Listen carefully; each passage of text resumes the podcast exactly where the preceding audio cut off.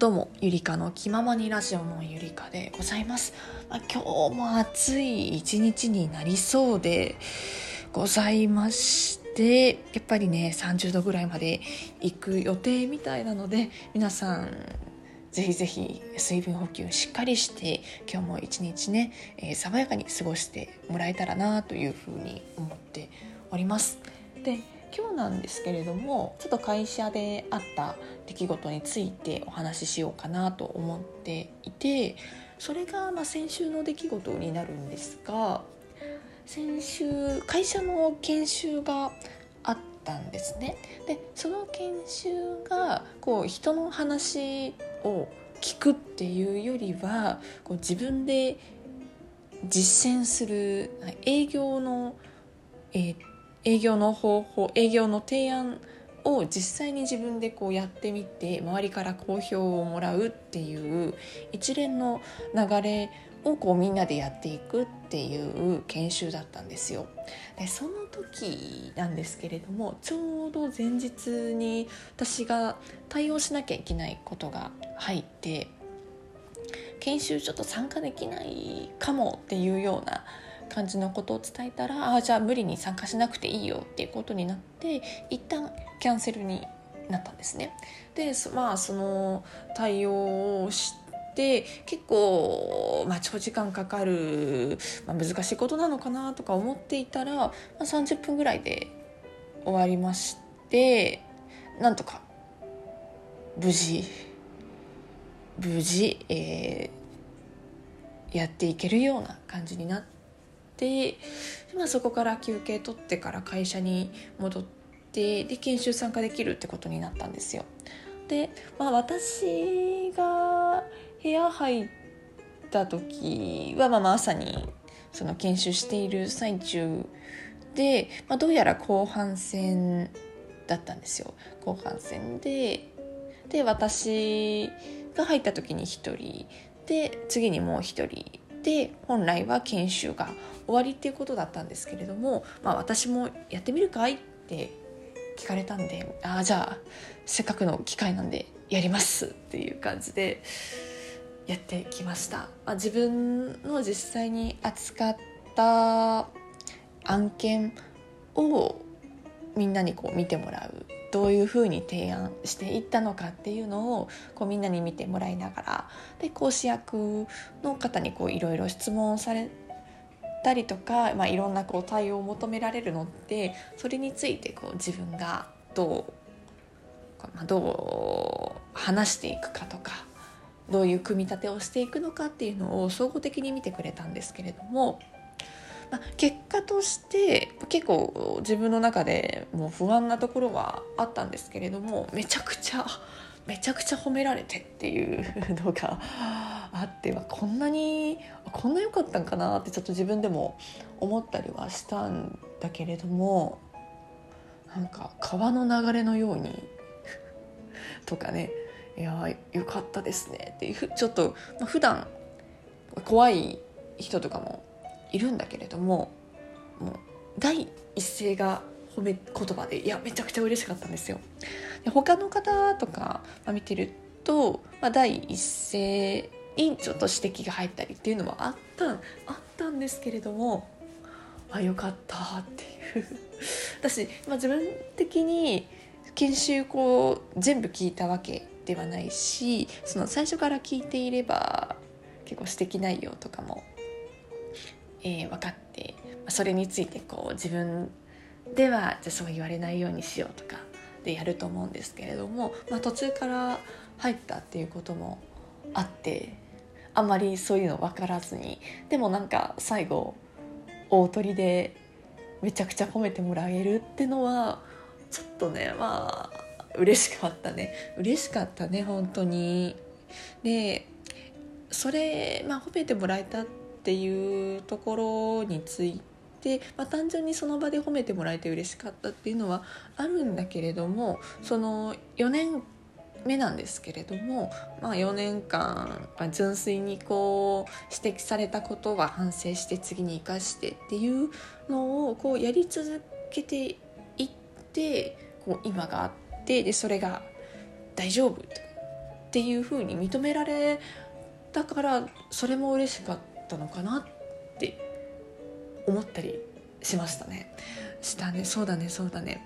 でその研修に参加したのが、まあ、私の代が一番上なんですよ、まあ、つまり後輩しかいないっていうような状況でやっぱりこう後輩がいると結構緊張しますよね。しませんか？そうすごい緊張してさ。後輩ができていることをこう指摘されるとおお頑張んないとって結構焦ったりとかもして そう。やっぱ年数重ねているっていう一種の年数重ねているのに何々だったみたいなのはやっぱり言われたくないじゃないですか。そうそう。思ったんだけれども、まあ、結果としてそう良かったし、まあ、その研修をこう聞いてた中に今まさにこう教えて私が教えている後輩もいたからさちょっと、まあ、変な風には思われたくないなって思っていたから、まあ、そこも良かったのかなと思っていて。だからまあこのラジオで伝えたいことは、まあ、結構さ私の周りもそうなんですけれども、まあ、会社入ってでこう指摘されていやしんどいわみたいな本当もう本当このままでいいのかなって思う人もいやいる絶対いると思うんですけれどもまあどこ入ってもそうなんだけれども積み重ねをしていけばそれが本当強みになるんだなっていうふうに感じましたし、まあ、そこは私も胸を張って絶対そうだから頑張ってねって言えますね。うん、言える言える。年数の積み重ねって強いですよね。パッとこうできちゃう人もいると思うんですけれどもパッとできてそこからこうちゃんと、まあ、やっていけばちょっとやってそれをこうどんどんどんどん自分の中で深く太くしていけばいいんでしょうけれどもそれをこう愚直にやっている人といない人ではやっぱ年数に差が出てしまうんだなっていうふうに最近はすごい思いますね。あとは今教えてるっていうのはあるんですけれどもこう純粋になんだろうやり続ける、まあ、全然私失敗してもいいと思ってますしなんならこう何回ももう何十回も同じこと聞いてもいいと思っているんですけれども、まあ、そこでこう学学べれば全然